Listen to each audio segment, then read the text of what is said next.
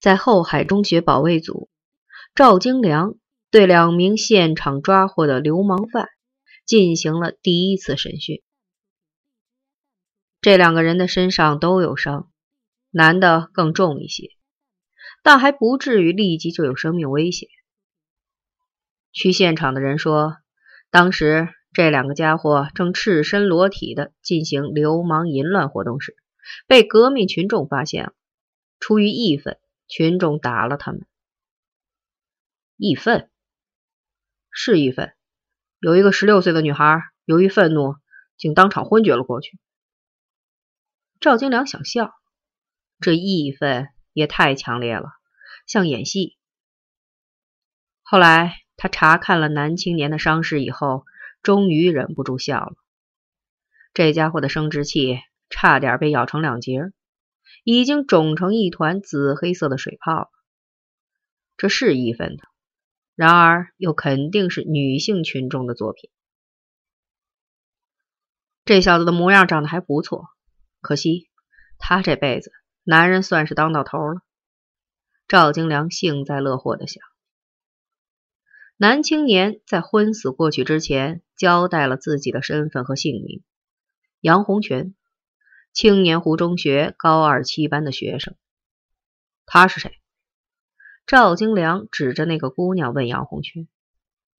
姑娘紧紧的裹着破布单，蜷缩在墙角，神情却很镇静。杨红泉挣扎着抬起身来看了他一眼，哇的痛哭起来，随后他就昏死了过去。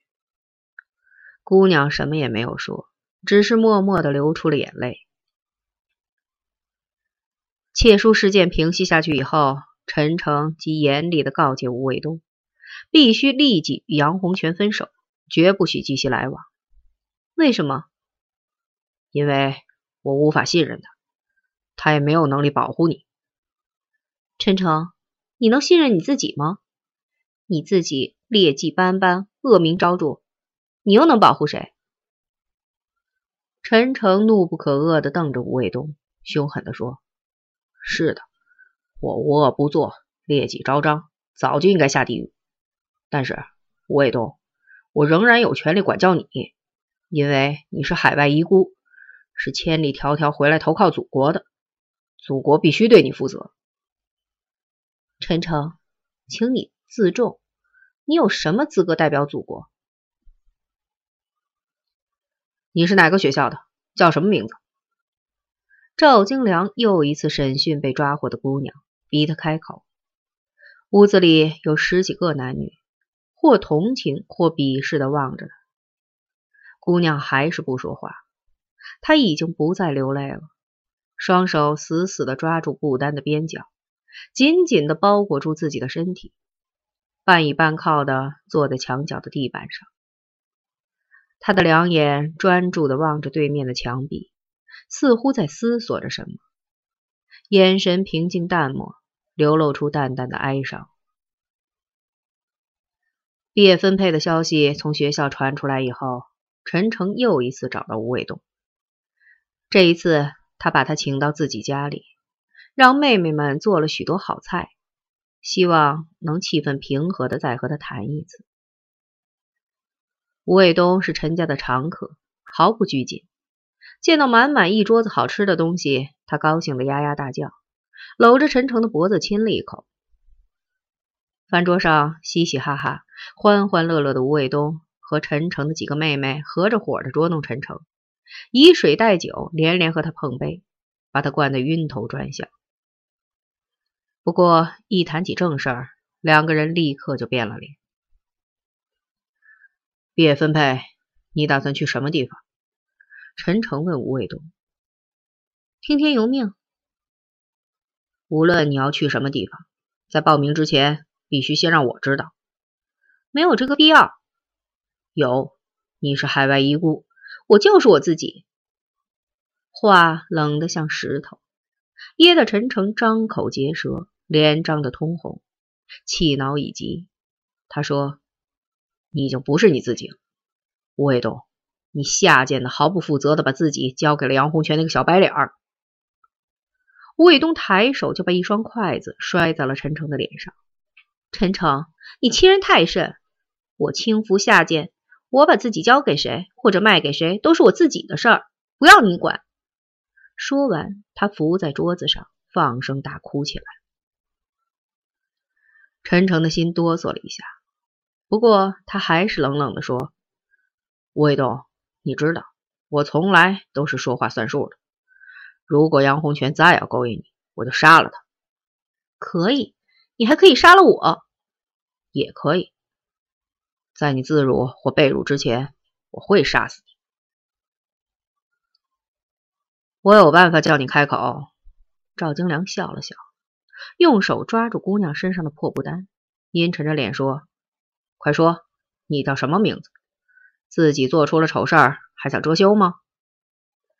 布单上渗透出斑斑点点的血渍，像一朵朵嫣红的花朵。姑娘闭上眼，轻轻的摇摇头，还是不说什么。赵京良猛地一用力，掀飞了布单姑娘裸露的身体洁净、白皙、娇嫩，然而却遍布抓痕，令人不忍卒睹。姑娘倚靠在墙角，一动不动。在陈家吃饭以后的第三天，陈诚又到学校宿舍去找吴卫东。他去的太早了，吴卫东和申金梅还没有起床。吴卫东，快起来，跟我走！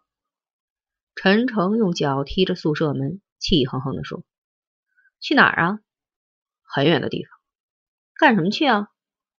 履行我们之间的约定，送你去死。好吧。”屋子里的两个姑娘嘻嘻哈哈的笑了起来。陈诚，你别着急，我得换身衣服，梳梳头，干干净净的走向死亡。陈诚无可奈何的笑了。吴卫东，你不必刻意打扮自己，在另一个世界里，所有的人都是干净的，包括你吗？当然，死亡不仅能够洗刷耻辱，而且能使人摆脱罪恶。你不同，陈诚，你罪孽深重，死有余辜。他们走的时候，申金梅缠着要一起去，被陈诚生硬的拒绝了。他说：“你就不必去了。”因为你带着他攀楼破窗入室行窃，你早已经杀死过他。他们在长途汽车上颠簸了很长时间，下午四点钟才在大山深处的一个小站下了车。简单的吃了一点东西以后，陈诚又带着吴卫东沿着一条若隐若现的小路向深山的腹地走去。天色将黑的时候。他们来到一座巍峨险峻的大山的脚下，这里已是路的尽头。前面除了乱石、危岩、荒草和荆棘以外，只有高悬在头顶上方的一小块黑蓝色的天空。从这里一直向前走，是连绵七百里的崇山峻岭，有山峦、沟壑、避风，没有路，也极少有村落和人家。陈诚眯起眼睛向山顶望去，山顶已隐没在苍茫的暮色中了。他的神情严峻而又冷酷。是的，没有路。他喃喃地说。吴卫东茫然地望着眼前的荒野，不作一声。一阵阴冷的山风顺着山梁吹拂过来，他的身子微微地颤抖了一下。陈诚脱下自己的外衣披在他的肩上。他说：“两年以前，我父亲在政治上遭了难，一夜之间有革命老干部沦为阶下囚。他没有任何犹豫和延宕，极果断的用裁纸刀刺中了自己的心脏，轻轻松松的结束了生命，也抛弃了生活的重负。随后，我母亲也被拘捕了。他走的时候，只对我说了一句话：别学你父亲。”他是个懦夫。他们相伴了二十年，这是母亲对父亲的最后评价。当家里只剩下我和三个年幼的妹妹时，我才理解了父亲。那天，三个妹妹死死的揪扯着，哭喊着问我：“哥哥，我们以后怎么办呀？谁来管我们？”我咬着牙，只说出一个字：“我。”当时我的头脑中一片空白，但是我知道自己在说谎，我根本没有能力担当起这个重负。如果我不能给妹妹以安全庇护和幸福，那么我宁可尽早的结束生命，从而永远摆脱苟且、困顿、屈辱和痛苦，摆脱内心的重压和歉疚，获得生命的轻松。我撇下哭哑了嗓子的妹妹，独自来到这座大山的脚下。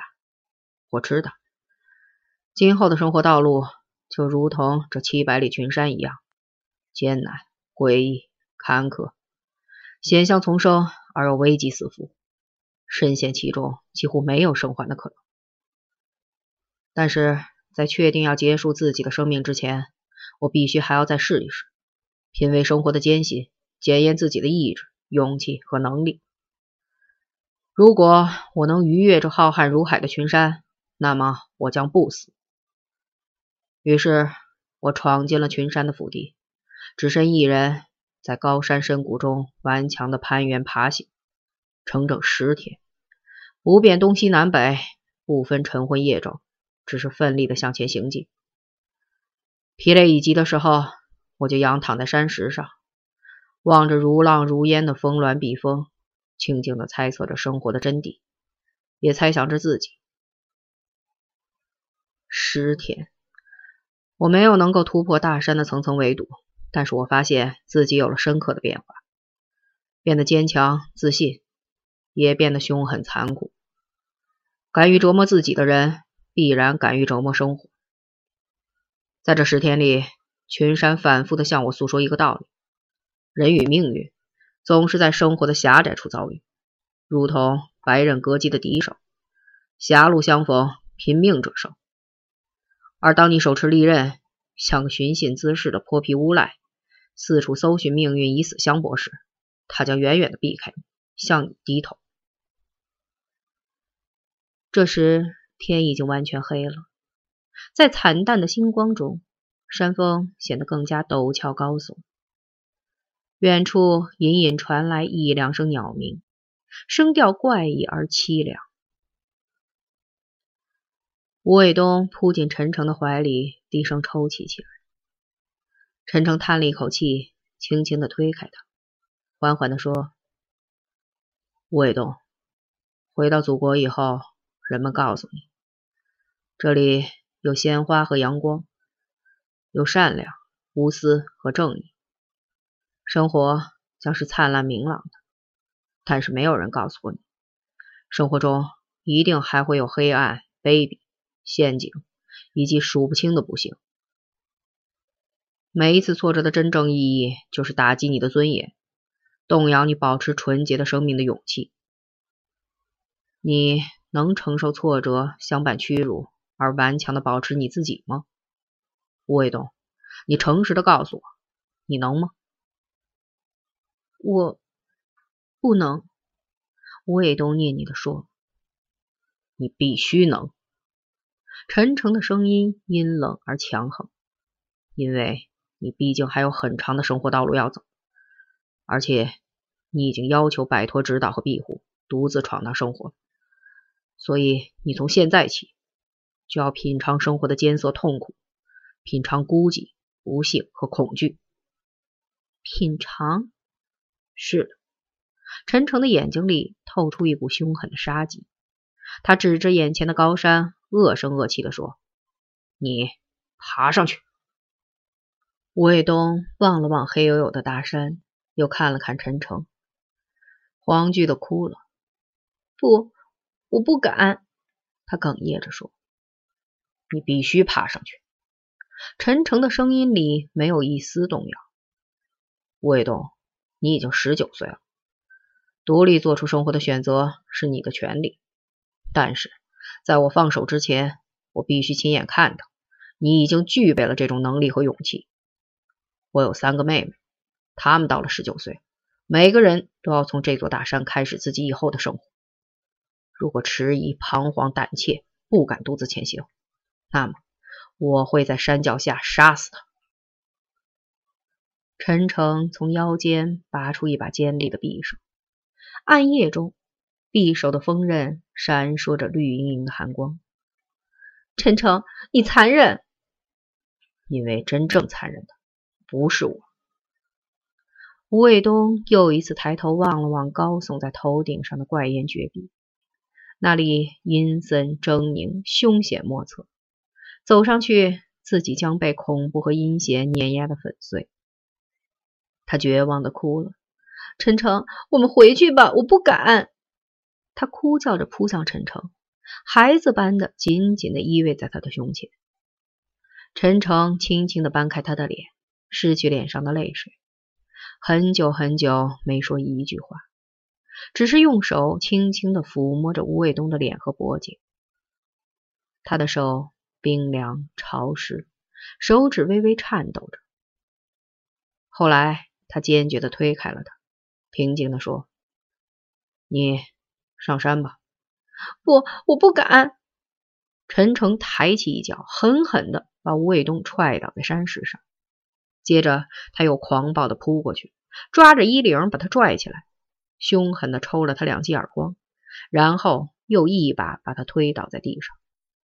你必须去，你要为自己的未来和生命负责任，小姑奶奶，我求你了。